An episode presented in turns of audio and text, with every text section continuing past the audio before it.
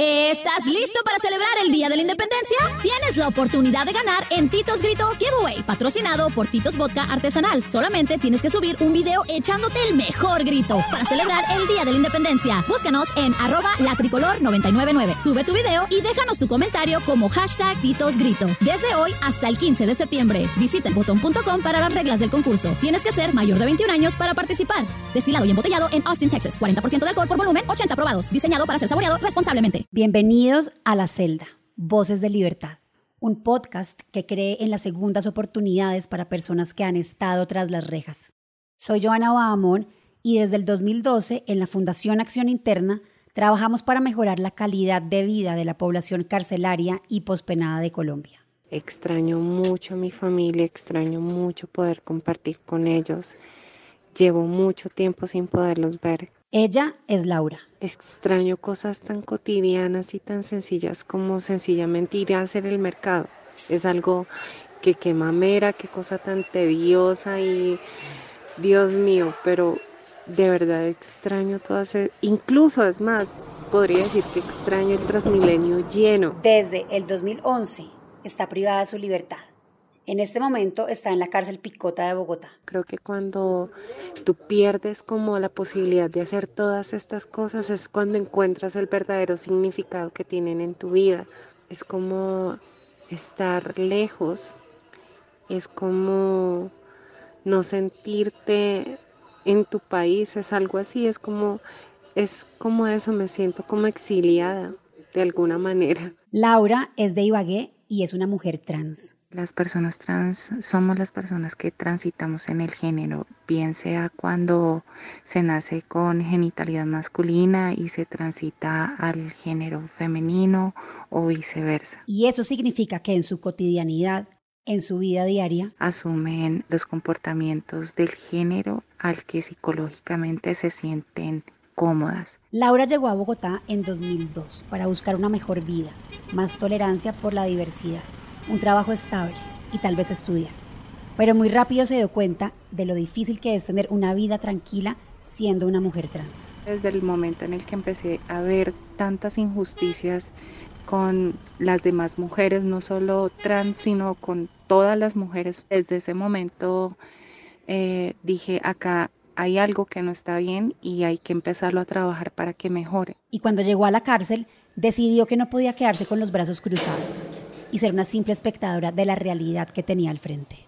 Nicolás Martínez, director de comunicaciones y coordinador del grupo de enfoque diferencial de la Fundación Acción Interna, nos cuenta esta historia.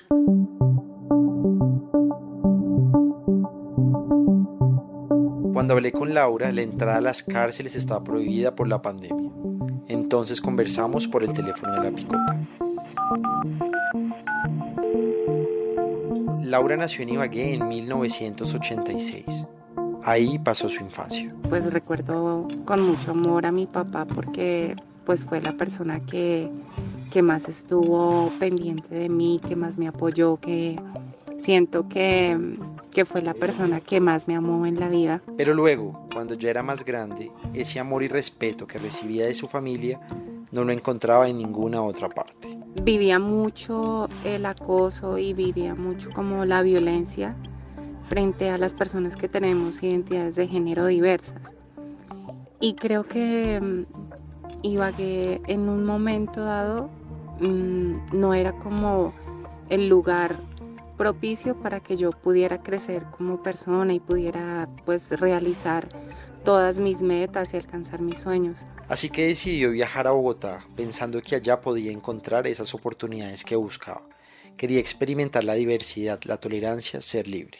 Estaba muy ávida de conocimiento y tal vez de explorar muchas cosas y fueron las, las razones principales que me motivaron para moverme de ciudad. Llegó a Bogotá en 2002, cuando tenía 16 años y nunca había estado en una ciudad tan grande. El edificio más grande que hay en Ibagué debe tener como 11 o 15 pisos. Y claro, yo llego acá a Bogotá, veo edificios grandes, yo me sentía como en Nueva York, algo así, no sé, y se veía mucho movimiento, mucha gente, muchas culturas revueltas en un mismo lugar, gente costeña, paisa, eh, huilenses del Amazonas, o sea, de todas partes. Y era algo increíble, yo decía, estoy como en la Torre de Babel. Sin embargo, casi desde el primer momento, Laura tuvo que entender que estaba en un lugar hostil, violento y excluyente. Había personas buenas que le aconsejaban y trataban de ayudarla, pero la realidad no era tan maravillosa como ella imaginaba. No tenía dónde vivir, no tenía como, o sea, no sabía absolutamente nada para, para dónde coger, ni no tenía idea, ni siquiera de, de de ubicarme en el espacio. Tuve que verme expuesta a explotación, tuve que verme expuesta a la calle, al frío, a, las miradas despectivas de la gente, a no saber cómo reaccionar frente a ciertas actitudes. La opción de encontrar un empleo se fue haciendo cada vez más lejana. No era fácil llegar a un lugar y pasar tu hoja de vida y que te dijeran, no, tú eres muy linda, muy todo, te llamas Laura, pero pues tú no eres una mujer. Y como que te cierran la puerta por esa razón.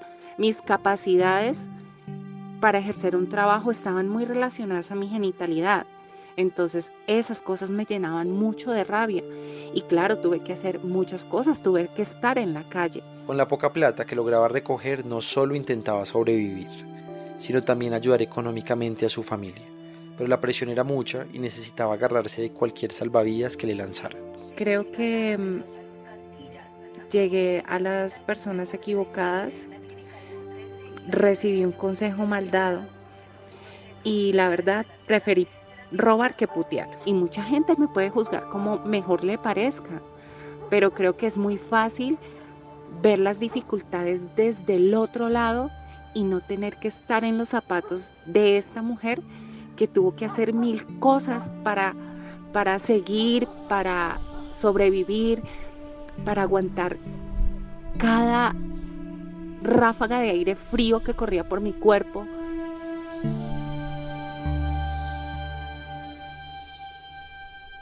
En 2011, mientras Laura y otras personas visitaban a una amiga que habían acabado de operar, las autoridades hicieron una redada en esa casa.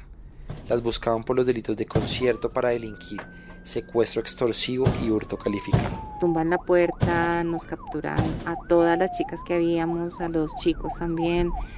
Eh, nos llevan a una habitación muy pequeña. Empiezan a preguntar nombres y cuando llegan a donde nosotras, habíamos tres chicas trans y nos tratan muy mal. Claro, de hecho yo creo que a nadie trataron bien, pero a las personas que más se notó que trataron con total crueldad e indiferencia fue a nosotras. Aunque Laura ya había cambiado sus documentos legales para que coincidieran con su identidad de género, los policías insistían en que les dijera el nombre anterior. ¿Cuáles derechos? A nosotros no nos respetaron ningunos derechos. El hecho de que te violenten, te empujen, te digan palabras de grueso calibre, te pongan un pie en la espalda y te metan una patada, un bolillazo, cosas así, o sea, esas cosas una dice, bueno, pues eso debe ser lo normal en una captura, pero eso no es normal. Las llevaron a palo quemado para legalizar la captura. Las metieron en una especie de celda con otras personas que no conocían. Ahí tuvieron que dormir en el piso. Pues mi primera noche allá fue totalmente maluca, fue muy fea, em, como que de esas cosas que tú no puedes dormir, que no hayas paz, que como que no tienes sueño, no te da hambre, en, en realidad no sientes absolutamente nada. En Palo Quemao estuvieron tres días. Laura y sus amigas no se pudieron asear bien, porque como los baños eran comunes y había varios hombres desconocidos, les daba mucho miedo que las abusaran el juez decidió enviarlas a la cárcel mientras se adelantaba el proceso judicial. Como Laura ya había cambiado legalmente sus documentos de identidad, tenía la opción de irse a la cárcel de mujeres. Incluso una funcionaria de la Procuraduría se lo preguntó. Entonces, como que, ¿qué hacemos? Mm, yo me acerco a, a mis compañeras, les comento, y pues ellas me dicen que ellas van para la modelo, no tenía ni idea que me iba a enfrentar entonces preferí irme con ellas como para tener con quién apoyarte, ¿sabes? Cuando llegaron a la modelo, la recibieron los guardias del IMPEC. Y cuando nos fueron a reseñar, pues eh, a todas eh, les pusieron pues su nombre y como que a mí como haciendo mofa de, que yo estaba allá y estas cosas y que pues yo tenía mis papeles al día. Eh, ellos les pareció muy chistoso y me pusieron un nombre de hombre porque ellos me decían que yo tenía que darles mi nombre anterior, yo me negué y ellos me dijeron así, ah, bueno, pues entonces le vamos a colocar el que nos dé la gana y me pusieron un nombre así, en serio. La requisa tampoco fue respetuosa. Y nos hicieron desnudar totalmente a todas, despojar de ropa interior de todo y nos hicieron hacer cunclillas. Una de mis amigas se puso a llorar, se sintió muy mal eh, la chica que estaba recién operada también estaba muy mal por sus operaciones, no había tomado los medicamentos del posoperatorio, bueno, en fin. Eh, luego nos reciben con la otra gran noticia de que nos iban a cortar el pelo, ahí yo ya casi me despeluco. Les dijeron que no podían hacer eso, que tenían derechos que la constitución protegía. Al final, los guardias desistieron de la idea. A todas las enviaron a patios diferentes. A Laura, en un principio la llevaron con una de sus amigas al patio 4. Habían unas ratas inmensas que parecían conejos, de verdad, les juro que es literal. Y ese día nos pusieron a dormir por allá en el suelo, al pie de un baño, las ratas nos pasaban por encima. No, eso, eso fue desagradable. Al día siguiente, muy temprano, antes de que abrieran las rejas de los pasillos, nos sacaron a nosotras del patio porque decían que si nos veían adentro nos iban a agredir. Así que las separaron y las enviaron a patios diferentes. Laura terminó en el 1B. Ya cuando a mí me ingresan al patio, el escándalo fue muy feo y a mí me gritaban, no, esas palabras yo no las voy a repetir, pero decían cosas muy feas.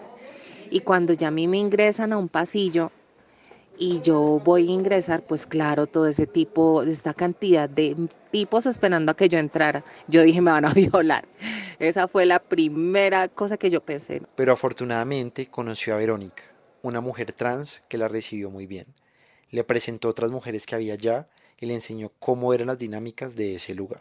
Y pues la verdad esa experiencia fue de esas cosas que te marcan para toda la vida y pues no sé, el paso por allá fue aprender muchas cosas, de verdad. Yo creo que yo nunca me vi expuesta a tanto irrespeto, a tanta grosería, a tanta patanería, de esas cosas que, que tú aprendes a que también tienes que defenderte, a que también tienes que asumir una posición, a que también tienes que eh, aprender a dejarle clara a la gente que no tienen por qué venirte a faltar al respeto. Laura estuvo poco más de un año en la modelo, hasta que la trasladaron a uno de los edificios nuevos de la Picota. Y pues cuando yo salgo de la van y yo miro semejante edificio tan grande, eh, yo dije, o sea, esto es más grande, acá la cosa debe ser más fea. Entró con miedo de lo que se iba a encontrar ahí. Además, recordaba lo difícil que había sido el proceso de ingreso en la modelo y no quería que se repitiera. Pero para su sorpresa, el trato fue mucho mejor. Como el respeto con el que fui tratada. De verdad, a mí cuando yo ingresé acá me requisó una guardiana. Eh, fueron no amables de sentarse a tomar té ni de invitarme a comer galletas con ellos, pero sí fueron muy respetuosos y en esa medida em, me sentí bien bien atendida. Para ella fue mucho más fácil adaptarse a este lugar. Por un lado, ya venía con la experiencia de la otra cárcel, y por el otro, acá los patios no tenían hacinamiento, y eso hacía que hubiera menos peleas. Claramente había uno que otro comentario fuera de lugar, pero ya no era el mismo nivel de hostigamiento que vivía en la modelo. Mientras tanto, el proceso judicial iba avanzando.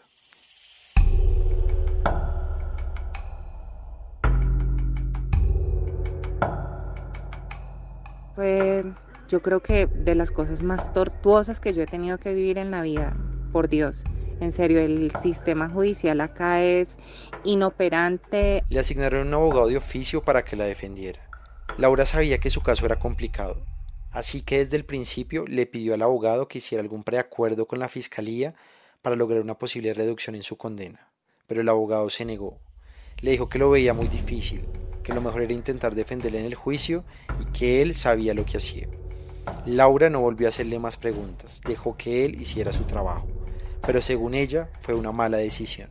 El abogado ni siquiera nunca habló en ninguna sesión, entonces como que no hubo argumentos. En realidad mm, nunca noté una intervención por parte del señor y, y pues eso lo único que denota es la falta de, de defensa que yo tuve en mi proceso. Un año y medio después de estar en la cárcel, llegó el día de la lectura de fallo. Estaba en una sala y habían unas ventanas pequeñas, eso era como en la 30 y 30 y algo entre séptima y sexta y yo miraba por esa ventana y yo decía qué rico que tuviera alas para salir volando, de verdad.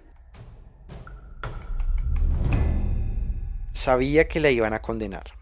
No tenía un cálculo exacto de años, pero tampoco esperaba lo que decidió el juez. A mí me condenaron en primera instancia a 60 años y yo por dentro pensaba, yo decía, ¿a quién maté?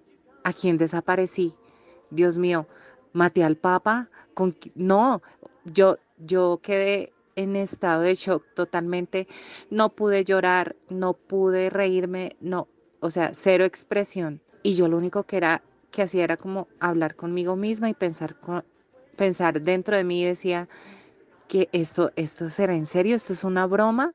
No era una broma, la habían condenado a 60 años de cárcel. Luego, en segunda instancia, le rebajaron esa condena a 50.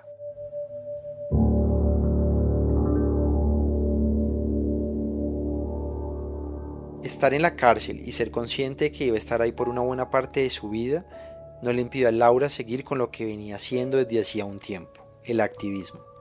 Quizás nunca se había puesto ese nombre de activista, pero siempre había intentado hacer algo en contra de las injusticias y la violencia hacia las mujeres. Salen muchas noticias de mujeres agredidas, de mujeres violentadas, de mujeres asesinadas y entre esas eh, mis pares, mujeres trans, y esas cosas me, llenan de indignación, me llenan de, de tristeza y tal vez de temor porque digo yo, esa pude haber sido yo.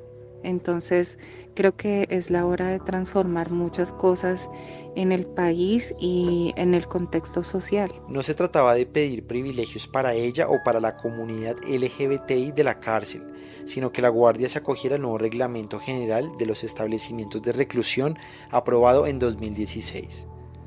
Este reglamento reconoce la diversidad que existe en las cárceles y garantiza un trato diferencial. El enfoque diferencial se entiende como las necesidades diferentes que tenemos las personas trans. En, esa medida, la atención en salud es diferente porque nosotras requerimos un tratamiento hormonal, lo cual no es lo mismo con, con la demás población heterosexual. También está el hecho de que deben ser requisadas por personas que coincidan con su identidad de género el respeto a su nombre identitario y el derecho a usar prendas de vestir y otros artículos que les permitan su libre desarrollo de la personalidad. No estoy pidiendo que mis derechos estén por encima de los de nadie, pero tampoco que estén por debajo de los de nadie, que mi voz tenga el mismo peso que el de las demás personas. Para exigir esos derechos, Laura y una de sus compañeras, Ana María, han usado mecanismos jurídicos como la tutela. Hemos tenido como que recurrir a esas instancias para poder lograr eh, el acceso a la visita íntima. Luego tuvimos que hacer como un tipo de queja porque se negaban a dejarnos ingresar elementos y artículos femeninos. Luego fue el tema de la hormonización que se inició desde el 2014 y dio frutos solo hasta el año pasado, 2019.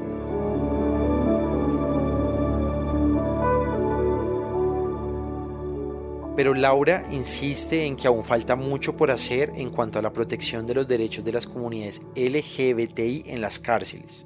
El tema de la educación, por ejemplo, es particularmente difícil por los prejuicios que hay alrededor. Se nota que al comunicarse con personas cisgénero, es decir, personas que no transitan en el género, la comunicación es como más fluida y desprevenida, pero cuando ya pasa ese tipo de comunicación con nosotras, sí se nota una diferencia grande en cuanto al trato. Aún así, para Laura es fundamental estudiar. En 2014 empezó, junto a Ana María, una licenciatura en filosofía con la Universidad Nacional abierta y a distancia. No ha sido fácil, sobre todo porque tienen que pagar por esa educación. Hemos tenido que sortear cualquier cantidad de dificultades. Mm, a nosotras nos han colaborado organizaciones eh, y algunas amistades también. Em, y ellas son como las que han apoyado el proceso de formación académica de nosotras dentro de la cárcel, porque de lo contrario creo que no no tendríamos la suerte de, de, poder estudiar o más que la suerte del privilegio de poder hacerlo. Pero la experiencia ha sido muy enriquecedora y en este momento Laura es monitora educativa, tal vez la primera mujer trans en lograrlo. Para ella, la educación es fundamental en el proceso de resocialización, que finalmente es el objetivo de la privación de la libertad.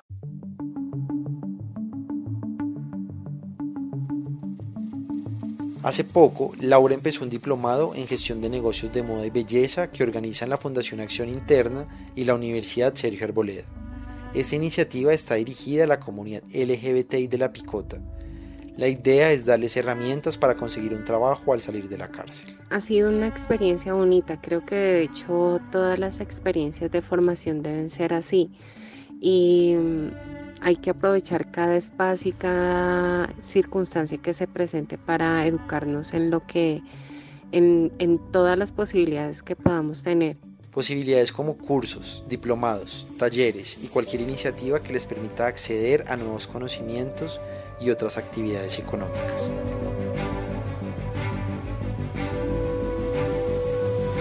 En este momento, Laura es consciente de que los retos no solo están ahí adentro, en la cárcel, es muy desgastante. Por ejemplo, tener que demostrar una y otra vez que la productividad no depende ni de la identidad de género ni de la orientación sexual. Piensen en las dificultades que tiene una persona heteronormativa para poder acceder a un trabajo digno cuando sale de cárcel o sea pospenado. Ahora imagínense nosotras, o sea, nosotras buscando un trabajo tras de que somos unas esconvictas y tenemos también como encima todos esos imaginarios que la gente tiene acerca de nosotras, pues son las cosas que hacen que tengamos menos oportunidades en la sociedad. Por eso está segura de que seguirá haciendo su activismo de forma desinteresada y voluntaria. Quedarse cruzada de brazos no es una opción, pero sabe que no depende de ella. Se necesita que muchas personas, tanto dentro como fuera de las cárceles, entiendan el valor de la resocialización. Claro que creo en las segundas oportunidades. La gente se equivoca muchas veces por falta de experiencia, por circunstancias ajenas. Bueno, son mil factores que llevan a una persona a cometer un error. El hecho de que la gente se supere, el hecho de que la gente transforme sus realidades, el hecho de que la gente pueda mejorar muchas cosas como persona, parten mucho de ese otorgar una segunda oportunidad. La Celda, Voces de Libertad, es un podcast de la Fundación Acción Interna y El Espectador que cuenta historias de personas privadas de la libertad y de otras que ya la recuperaron.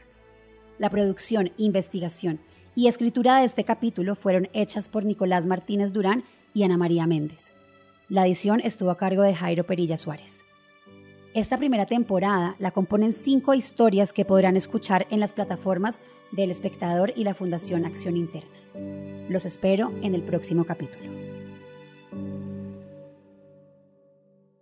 ¿Te preocupas por tu familia? Entonces, ¿por qué darles solo huevos ordinarios cuando pueden disfrutar de lo mejor? Eggland's Best, los únicos huevos con ese delicioso sabor fresco de granja, además de la mejor nutrición, como 6 veces más vitamina D, 10 veces más vitamina E y 25% menos de grasa saturada que los huevos regulares, además de muchos otros nutrientes importantes. Así que, dales los mejores huevos. Eggland's Best, mejor sabor, mejor nutrición, mejores huevos.